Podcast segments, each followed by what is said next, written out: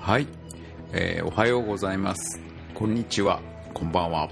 えー今日は6月の1日金曜日ですね、えーもう6月に入ってしまいました、えーこの間ね5月18日にあのー第6回目だったのかな、えーポッドキャストを配信して、えー新しいねブルーのマイクのフォンの方でこう録音したんですけどもさっきねあの聞き比べてどうだったかななんて思うと、まあ、実際ね確かにあのブルーさんのマイクでね、えー収録した方があのー声のねやっぱりこう質というかあのちゃんと声だけ拾ってるっていうのはね確実にもう分かっていましたね。違いが分かりました。で、まあ、あの第5回目、えー前回の、まあ、本当あの安物のマイクロフォンを使って、えー収録した時はこう本当周周囲のねノイズとか雑音を拾っていてあのーまあ、確かにね聞く比べると全然違うのかなっていうのがよく分かっていました。で今回もこれ2回目の、まあ、ブルーの、ね、マイクロフォンで収録した音声で今配信しています。はい。えー今日はね、えーどんなことをお話ししようかななんて思っているんですけどもはい、あの東京電力のね、えーちょっと値上げのね 問題があと原子力のねあの再起動の再起動かの問題があの出てることとか。でまあちらほらあの来週ですか再来週かあ WWDC のね、えーまあ基調講演でまあ IS まああの OS のね、えー新しい OS の発表があるのと同時に今、まあ、新しい iPhone のね、こう画像のリークがいろいろ出ていって、あのーまあ、電源コネクターの部分がね、ああの、ドックコネクターっていうんですかね、ドックコネクター、ドックコネクターの部分が、あのーまあ、こう小さくなるんじゃないかとか、まあ、いろんな、あの、憶測が、まあ画面が大きくなるんじゃないかとか、まあ、いろんな憶測とかが出ていることの話題の話とか、あとあの空気清浄機とかね、えーエアコンとかの、まあ、ついてのお話、まあ、フィルターについてのお話と、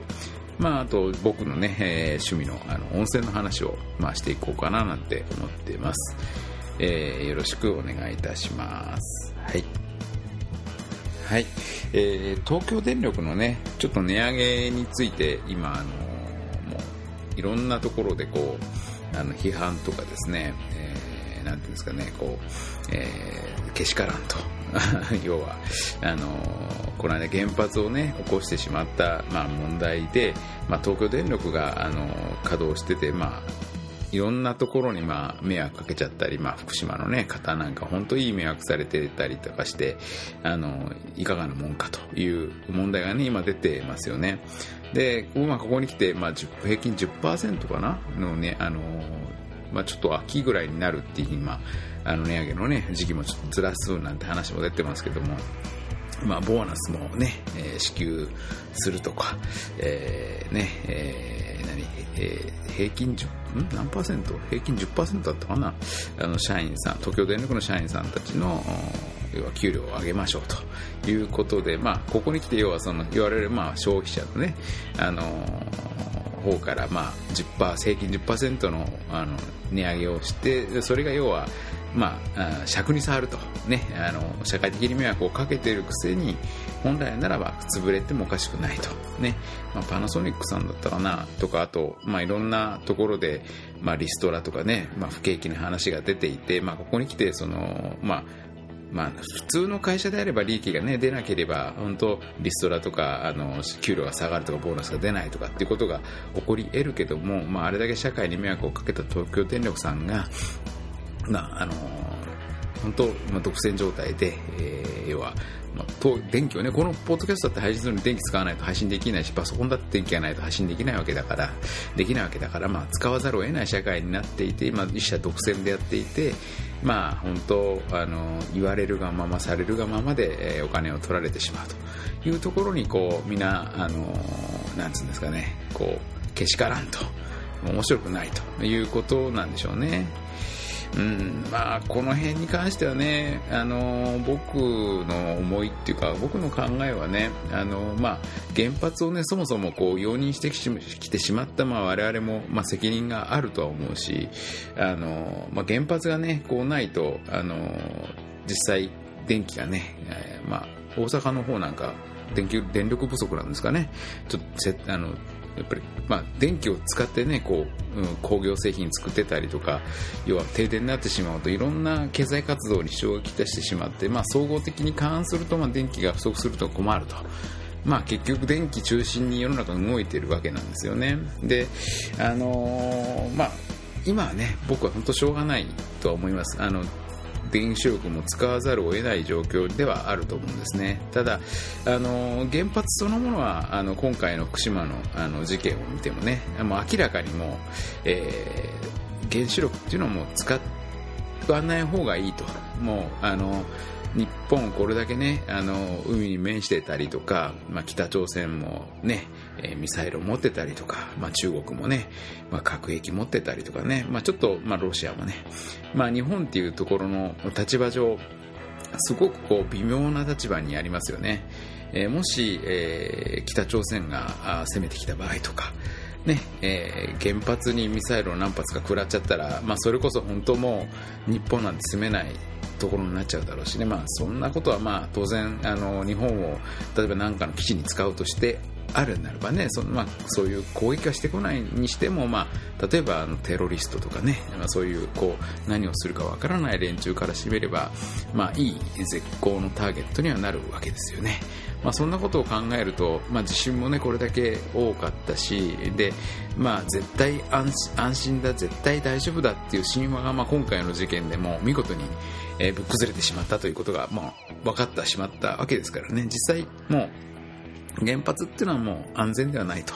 いうことが分かったわけです。だから、まあ、あの、徐々にですね、例えば太陽エネルギーを効率よく、あの、使っていく方向であるとか、まあ、あの、地熱、まあ、日本火山火山を、ね、火山大国だから、まあ、地熱発電に切り替えるとか、あの、まあ、海もね、日本中全部海に囲まれているわけだから、まあ、洋上、海上のね、発電に切り替えていくとか、風力に切り替えていくとか、まあ、そういう、もう自然エネルギーに、まあ、転換していくと同時に、あの、我々もね、こう、エコー、まあ、節電に気に気をつけてね、いかなくちゃいけないっていうふうに思うわけですよね。だから、あの、まあ、今はもっとやむを得ないあのバッサリ切っちゃうわけにも当然いかないと思うけども、まあ、徐々にあの停止、廃止、廃炉をしていって、えー、切り替えていく。今ちょうどターニングポイントに来てるんじゃないかなって思います。で、あのー、まあ、あの要は発電と送電線をまあ分離するっていうことで、まあ、これから新しいね例えば孫さんなんかも、まあ、ソフトバンクさんもやるかどうか分かんないけども、まあ、発電をね電気を売っていくっていうのをね、あのーまあ、孫さんが目をつけてるってことは、まあ、電気っていうのはね、もう本当、もう携帯と同じでなくては困るっていうようなものだから、いい目目の付けどころとしていいんでしょうね。こう電力をこう発電して、えー、売っていくっていうのはもう、もう、東京電力もあれだけ儲かってるってことはもう本当になんつうんですかね、電気を売るってことはすごく儲かるってことなんですね。まあ、電気なしには生活できないね、ということだから、まあ、発電ね、要は電気を作って売るっていうね、商売はこれから成り立っていくのかなと。僕もなんかやろうかな まあまあ、あのそういうね、あのことができればいいんだけどもね、あの本当、あの着眼点としてすごくいいと思います。で、まあ何が言いたいかっていうと、まあ電気は必要だっていうことと、あのー、まあ、いろいろ調べるとね、あのー、電気っていうのは、まあ、例えば、あのー、発電しても、送電線とか、まあ、あと変電所のあたりで、どんどんどんどん、こう、最初は何万ボルト、何十万、何百万ボルトっていうやつで送ってるんだけども、まあ、変電所とかね、あのいうところで、どんどん、こう、え工場あたりでの5万ボルトか20万、あの、ボルトをペルテ下げて、まあ、あの供給していったりしていって、まあ、家庭に来るときは、まあ、200ボルトとか100ボルトに、ね、なって、まあ、送られては我々使ってるわけなんだけども、まあ、結局あの電気っていうのは、まあ、要は一方通行らしいんですね。あのつまり、えー、例えばあの僕は一生懸命今発電しますと。で、まあ、送りますよ。って例えばまあ送ったとしても、まあ、それで終わってしまう。送ったら送ったで終わってしまうというところにまあ問題があると。で、えーまあ、簡単に言っちゃうと、まあ、あの貯金ができない。要は電気を貯めていくことができないんですね。発電して送りっぱなし。で、えー、それでも終わりと。だからあの効率よく発電をすると。であの要は使うたい時に使う分を要はどっかに、えー、貯めておけば問題はないわけなんです。だからあの昼間はねみんな働いてて使わないわけだからあのなんつうんですかね、えー、いらないわけですね。ただ夜に関してねみんな家に帰ってきてからやれあのご飯作ったりみんなで、えー、ねご飯テレビ見たりとか、まあ、ラジオ聞いたりとか、まあ、そういった時にまあやたらとエアコンもね、えー、使うわけでまあそういう時に電気を使うわけなんですね。まあそういったわけで、まあ、工場なんかもね昼間使うわけだからまあかなりのね電気を使うわけなんだけどまあそういったところでまああのー、効率よくね電気を使うためにはやっぱりこう、えー、電気をね、えー、まあ電池ですよね。だから蓄電池。えー、iPhone にも入ってますよね。えー、iPad にも入っている。まあ、車にも電あのバッテリーがついてますね。まあ、そういう、あのー、蓄電池のね、あの効率がいいあの蓄電池を、まあ、あのー、もううちの中に一家に一台とかね、まあ、工場に一台とか、まあ、うんまあ、どっかにね、まあ、まあ、例えば発電してそれを貯めておくとかね、まあ、そういう、まあ、プールしておけるようなもの、技術がね、まあ、あればですねそんなにこうなんつうんですかねあの原子力に頼らなくてもあの、えー、賄えるような僕は気がします、まあ、そんなわけであの電気のね問題まあやっぱりまあ、東電さんもね、社員さんとか、まあ、家族抱えてる方いっぱいいらっしゃるわけだから、まあ、当然給料もね、払っていかなくちゃいけないし、まあ、でも本来ならば、潰れてもおかしくないんでしょうね。あの、本来であれならばね。ただ、もう、あもう東電が生まれて、えー、もう何年も何十年も経ちますけども、結局、もう戦時中も戦前も、まあ変わってないなっていうのはわかりますね。あの、どういう体質なんでしょうね。もう、親方日の丸でやってきた体質っていうのがあって、まあ、実際僕は東電働いてたらね、本当東電側の方に回っちゃいますけども、まあ実際公平中立な立場で見ると、まあすごく微妙なところなんじゃないでしょうかね。あの本当ただねこう実際現場で働いてらっしゃる皆さんとか一般企業でねあの東電じゃないところで働いてる会社さんの方から見ればおかしいよねって思うのは当然だと思いますね。あの本当すごく微妙な話ですね。デリケートな問題だと思います。はい、はい、じゃあ次の 話ですね。あのー、新しいね iPhone まあ、iPhone5 っていうね、ドメイン取ったっていう話もある本当に iPhone5 なのか、ただただ、この間のね、iPad みたいに、新しい iPad、ね、新しい iPhone で、まあ、10月 ?9 月、10月ぐらいに出るんですかね、新しいのがね。あの、まあ、発表はいつかどうかわかんないですけども。で、あの、リーク情報もね、本当に当てにならないっていうのが結構あるんでね、もう本当、あの、本当僕も、あの、半信半疑であれは見ているんですけども、ドックコネクターがね、もう、あの、変わっちゃうと。で、ちっちゃくなると。で、あの、実際どうなんだろうって僕思ってて、もう、かれこれね、iPhone があの発売されてずっと、もう、すべてのね、こう、えー、モバイルに関する、こう、ドックコネクター、ね、iPad しかり、iPhone にしかり、えー、全部こう、今までのあドックコネクターできていて、もうかなりね、これ出回ってるからね、それを変えるっていうのを果たしてするんだろうかっていうふうに僕疑問に思うんですね。うん、まあ、したいんだろうね、実際にそういうふうにしたいっていう思いはあるけども、実際市場とか見ると、まあ、できないんじゃないかなって思うんですけどね、まあどうなんでしょう。これ全部買い替えるってね、ちょっと結構高いんですよね、これね。あの、普通に買えば1000円ぐらいするのかな。結構高いもんなんですけどね。それをみんなに負担してもらうっていうのは、まあ、いかがなもんなのかなってね。まあ、アップルストアに持っていけば新しい、あの、こういうドックコネクターに交換してくれるっていうんであればね、全然、まあ、あね、まあ、ソフトバンクでもやってくれればいいんだけども、まあ、まあ、いいんだけどもね、そういうことするんだろうかってことを考えるとね、あの本当、微妙な問題だと思いますけどね。はい。あとあのー、画面がね、今3.5インチなのかな、まあ、3.9インチ、ね、画面、あのー、iPhone ね、えー、画面ですけども、それが、まあ、4インチになるらしいと。ね、縦長になるということらしいと。いうことで、まあ、幅も若干広がるのかな？変わんないのかな？ただ今のね、最近のこう、若い子が持ってるような、あのまあ、職場なんかでもねドコモの、えー、アンドロイドの端末、まあ、スマートフォン持ってる方いっぱい増えてきてみると、まあ、画面確かに大きくてね。まあ、iPhone 僕持ってるから、あのー、画面大きいと、まあ、いいなと思っててもなんかやっぱり iPhone 見ててねこう使いにくそうだなとかあんまり反応も良くなかったりねしててやっぱりあの使い勝手は iPhone が一番いいんだろうななんて思っててで画面の大きさねどうなんですかね iPad 持ってるから困らないっちゃえば困らないんだけどもまああのもうもうちょっと大きいに越したことはないんだろうけども実際僕が開発するんだったらどうだろうね、えっ、ー、と今の主流の4.2インチとか4.5インチあたりぐらいまで持ってっちゃうのかもしれないですね。確かに大きければ大きいほどねいいと思うし、えー、僕なんかあの例えばね、えー、ジーンズのねポケットに入る大きさであればあ全然問題ないわけですよね。で、まあ、電話をかけるときにあたってねこう手に収まる大きさであればいいわけでまあ多分こう電話をかけるぐらいの大きさのね、え、であればあのいいんじゃないかと思うんですね。でまあ iPhone、どうですか電話をかけるよりもこう画面を見てるね、ことが多いので、まあ、画面はとても大きくなるんだろうけども、実際ね、あの、他のね、Android 端末が4.5インチとかね、5インチぐらいまで大きいのもあるのかな、のなっちゃうと、こう、下手にね、こう中途半端なものにね、しても、あんまり美しくないんじゃないかと。で、きっとこう、一番美しく美しいだろうというね、あの画面構成比に持っていくとは思うんですけども、ま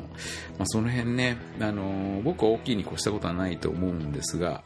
あの実際ねどうなるんだろうと。であと背面のね方が今までこうガラスゴリラガラスなのかなこれ。をあのまあまあ、液晶はね、まあ、しょうがないにしろ、背面にもね、iPhone4 まであのガラスで来てて、まあ、iPhone3GS はプラスチックだったのかなあのなんだけども、あの今度ガラスから今度あの Mac mini とかね、えー、MacBook Air とか MacBook Pro とか、まあ、同じような、えー、アルミの方に、えー、素材がね、マテリアルが変更になっていくという話ですね。えー、撃たれた。撃たれましたね。で、えーと、まあ、それがね、実際、あの、アルミになっちゃうのかっていうところがね、非常に疑問だし、なんかこう、黒とね、白のモデルがあって、なんか変なツートンカラーになっててね、あの、アルミと白と、ね、アルミと黒と。なんかあれもね、ちょっと微妙だなぁなと思ってて、なんかあのデザイン僕はあんまり好きじゃないですね。今リク、リークされてるね、デザイン。あれで発売されたらどうなのって思いました。まああのまあ、そのうちねちゃんとしたものが出てくるだろうから、まあ、あれを、まあ、まるっきり信じる方向じゃなくて、まあ、こういうのも一つのアイディアなんだろうななんてことで、まあ、実際あれで僕発売されたら、まあ、買うんでしょうけどでもなんていうんですかね嬉しくないですよね。あのすごく所有しててもそんなにこうあ嬉しいなっていう感じはしないなっていうのがあの正直な意見ですね、はい、もうちょっとこうわあよくは欲しいなって思うようなこうデザインでね出てくるのがあの期待しているところでございます。はい、はいえー、じゃあ次の話題ですね。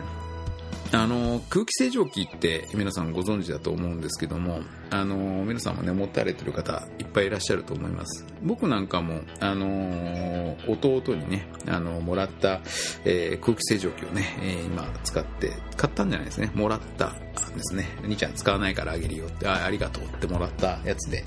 今何使ってるかってもう彼もう結構ね古い78年前のダイキンの光クリエールっていうねえー、空気清浄機で、あのー、要は、えー、電気で、えー、要はアレルアレルゲンの元であるとかそういう、えー、ウイルスとかを電気でねプラズマか何かでこう破壊して、えー、クリーンにするっていうのがあの一番最後に、えー、ついていてその前にこうフィルターがね、えー、ついてる。フィルターが5、6千円ぐらいするのかな。で、ロールになっていて、えー、1年に1回このロールを新しく、えー、くるくるくるっと出して、え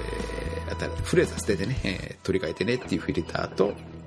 あと、一番最初にね、あのー、まあ、エアコンについてるようなフィルター、あメッシュのね、フィルターがついてて、まあ、そこでホコリを取って、えー、フィルターで、えーえー、要はそのあの網で取りきれなかった要はそういうこうものを吸着して最後にこう要はその電気プラズマによって、まあ、破壊するというそういう三三大三大が三段構えのね、えー、空気清浄機を使っています。であのまあ1ヶ月に1回ぐらいねあのエアコンのね、えーフィルターもね、えー、掃除機でこう吸ったり、まあ、ちょっと洗ったりしてね綺麗にするたびに僕さっきもね僕したんだけども思うんだけどもあのー、結構空気ってね汚れてるんですよね。いやいやあのー、別にタバコを吸うとかねあの何か、あのー、すごい汚いおならをするってわけじゃないんだけども、あのー、空気って汚れてますよね。あの、本当エアコンの掃除をするとか、こう空気清浄機の掃除をするたびに思うんだけども、まあなんでこんなに汚れてるんだろうと。まあ一つのね、あの話によるとね、こう空気中の埃っていうのはその要は宇宙からねこう目に見えないこう要は微細な、えー、埃がね宇宙から降ってきてそれが空気中に今、えー、あるから、まあ、埃っていうのが、まあえー、車にもねうっすらついたりとかね、まあ、地上にまあ砂ぼこりのねあの空気も舞ったりしてるんだけどもね、まあ、中国からねあの黄砂なんても飛んできてはいるんだけども、まあ、そういった埃っていうのはまあそういうふうにまあ地球上にあるものと宇宙から降ってくるもので、まあ、埃があの出るんだよというものと失礼。あのあとね、えーまあ、家の中の、ね、埃っていうのは、まああのまあ、服からね衣類、まあ、お布団とか衣類からねこう綿ぼこりっていうのが出て、まあ、どうもそれが、あのよろしくないと、まあ、それが横りの原因であるというふうに言われていますね、えーまあ、生活すると当然ね動くから、まあ、みんな裸でねラジンで生活するわけじゃないから、まあ、服着てるから、まあ、そういったところは埃が出るんだろうけどもはい。あのー、本当にこう空気汚れてますよね。で実際目に見えないウイルスとかカビとかねあるんだろうけども、まあ、本当それがね分解されているんであればあそれはそれでね、あのー、えー、いいんだろうけどもね。あのまあ、空気清浄機ね、まあ、本当気休めですけどもあのやってていいんじゃないかなと思います。体にはいいんでしょうねやってた方がね。であの、まあ、サーキュレーター、まあ、空気をね攪拌するまあ、エコ、まあ、そんなに冷やさなくて済むね。要は、サーキュレーター、まあ、扇風機僕使ってるんだけども、扇風機で空気を攪拌して、まあ、エアコンかけて、で、あの、この空気清浄機をね、あの、最大にしておけば、まあ、あの、いや、空気をね、いや、循環させて、え、まあ、この空気清浄機に当てて、まあ、空気を、まあ、フィルターにかけてきれいにするということで、まあ、あ綺麗な空気の中で生活できればあいいんじゃないかなって思います。本当あのー、まあ、7、8年のね、経っているモデルですけども、まあ、加湿装機能もね、ついてはいないんだけども、まあまあ十分なのかなって思いますね。多分これ壊れちゃったらね、また新しいの、ま、欲しいなと思うんだけども、はい。と思います。あの、タバコをね、吸ってる方なんかもこれで空気きれいにしてるのかなどうなんですかね汚い空気も汚いっていうかね、あの、体に悪い空気を吸って、えー、はい、まあ、副流面を、要はそれで退治してっていうところで、実際どうなんですかねよくわかんないですね。はい、えー、という話です。はい。で、最後の話なんですけども、あのー、温泉ね、えー、僕もずっと前から、まあ、前回のね、話でも温泉っていうのを行ってきましたけども、この間ね、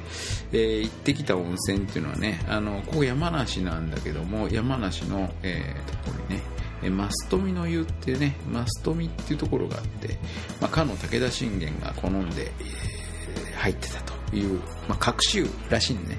要はあの放射能のね、えー、放射線がラジウムっていうね放射線が、まあ、それが土の中に含まれていて、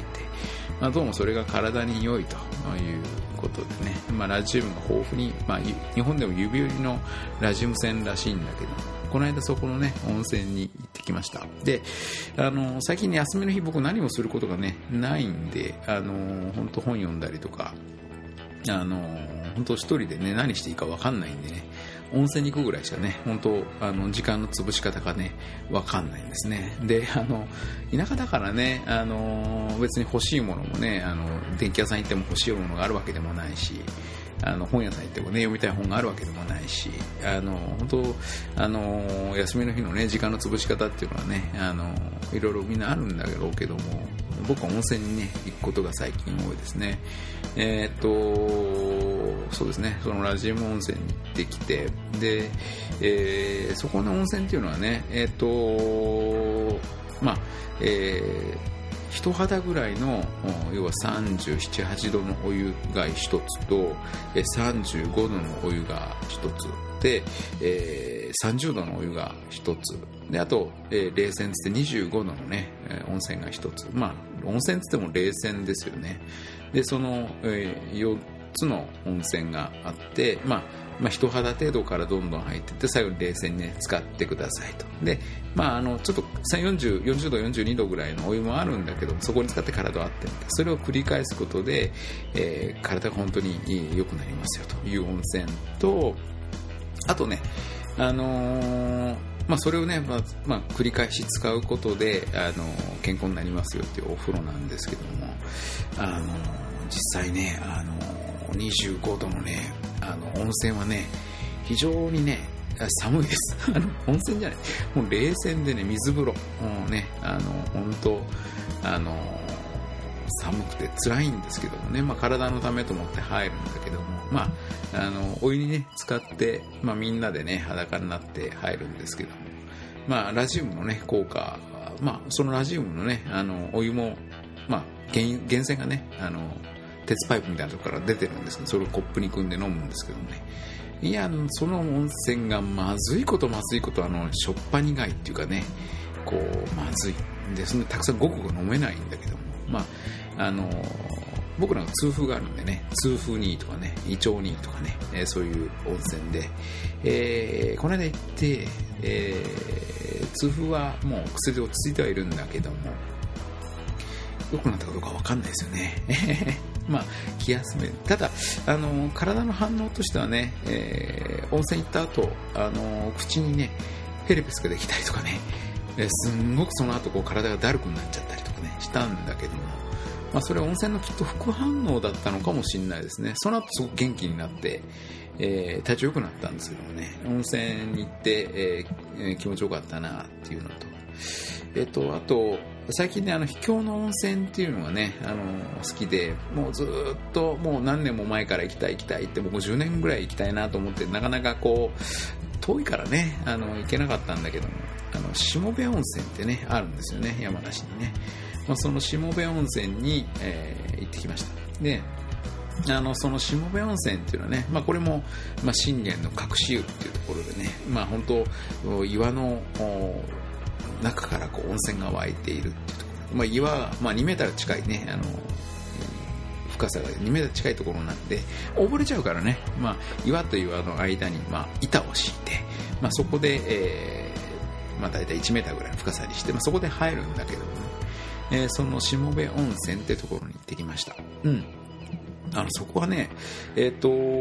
僕、混浴あんまり、あのー、行ったことないんだけども、そこはもう混浴でね、あの若いお嬢ちゃんやら、もうおっちゃんやらおじいちゃんやらおばあちゃんやらね、みんなであの 入るんですね。みんな、お構いなしなんでね。あのー、本当まあ、不思議ですね。まあ、日本、昔はみんな混浴だったっていう話もあるんだけどもね、今は本当男性のお風呂、女性のお風呂って分かれていてね、まあ、そこの中で、えー、みんなでね、裸になって入るっていうね、本当、もう目のやり場に困っちゃうっていうかね、あの、本当不思議なあの光景でしたね。あの、まあ、みんなね、あの、温泉入りに来ているわけで、あの別に裸見たくて言ってるわけじゃないんだけども、あの本当不思議ですね。まあ、皆さん入られる、入られてる方はみんなそれぞれその覚悟で来てるからね。お構いなしなんだろうけども、本当不思議な温泉でしたね。あの古い、古い街並みにね、古い建物があって、もう本当、30年前にタイムスリップしたかのようなね、えーえー、状況でしたけどもね。まあ、まあ、1回ね、1000円かな ?1000 円お風呂払って、えー、入れてもらうんだけども、あまあそこはね、えー、まあ大体40度ぐらいのあったかいお風呂と下にその約30度ぐらいのね冷たいお風呂があって、まあ、そこに長湯すると、まあ冷たいからね長湯できるんだけどもね、まあ、そういう温泉にこの間入ってきました。はい。えー、まあ珍しかったのと昔の武将さんはこういうところで刀傷をね直したんだなと、まあ、そこはね下部温泉っていうのは切り傷怪我とかにねいい温泉らしくって僕怪我あったわけじゃないんだけどね、うん、まあ実際行ってまあ珍しかったですよっていう話ですね。はい。えー、まあ温泉の話はそんなところでございました。はい。そうですねまああのー、本当ね、あの、まあ、このポッドキャストに関しても、本当、毎日ね、のように配信されてる方、あの、例えば、あの、ワンボタンの声なんてね、番組ありますよね。あの、山村さんという方がね、えー、岡松尾さんという方と、あの、教授さんと、あの、2日に、週に3回配信されてるのかな。いう方々ね、すごいなって思いますね。もうもちろん3人でね、やられてるんで、話題もね、いっぱい、まあ、専門家ですからね、あの、あるんでしょうし、まあ本当 iPhone とか iMac に関する話題を集約してお話しされていって、いうのとね、あと、あのー、なんですかね、本当一日おきとかね、あの、配信されてる方もいらっしゃって、すごいなぁなんて思いますね。ネタがよくあるなって思います。あの、なかなかね、あの、こういうふうに、ね、ラジオ、ポッドキャストでこう伝えていくっていうのはね、こう、えー、まあ自分が当然興味あることとか、あとみんなが聞いてね、興味あることを配信してるわけなんだけどもね、いや、なかなか、こう、こう喋って、えー、相手に分かりやすく伝えてとかね、まあ、分かりやすいかどうかは置いといて、まあ、話したいことをこう伝えていくっていうのはね、えー、すごくね、えー、難しいことだと思います。あのー、はい。まあ、あの、皆さんすごいななんて思って感心しているところですね。はい。えー、今日ね、この後僕、またあ温泉にでも行ってこようかななんて思ってはいるんですけどもね、ちょっとどこの温泉にこれから行こうかななんて今、えー、非常に悩ましく思っているところでございます。ね、えー、山梨県のね、温泉に、えー、ちょっと遠いとこ行こうかなとかね、いやいや近場に住ませようかなとかね、えどうしようかななんて今思ってるとこです。はい。えー、もうちょっとね、足を遠く伸ばしてね、長野とかね、え、静岡あたりのね、温泉にも行ってみたいなと思うんだけどもね、えー、行ってる最中に疲れちゃうかなと あの、道中疲れちゃうんじゃないかなとかね、えー、いう思いもあったりして、えー、じゃあ今からどっか温泉にね、行ってこようかななんて思ってます。はい。えー、次回はね、えー、WWDC の後なのか前なのか当日なのかわかんないですけども、まあその辺のまた えー、話をしたいね、内容が出てきたらお話をしようかななんて思ってます。はい。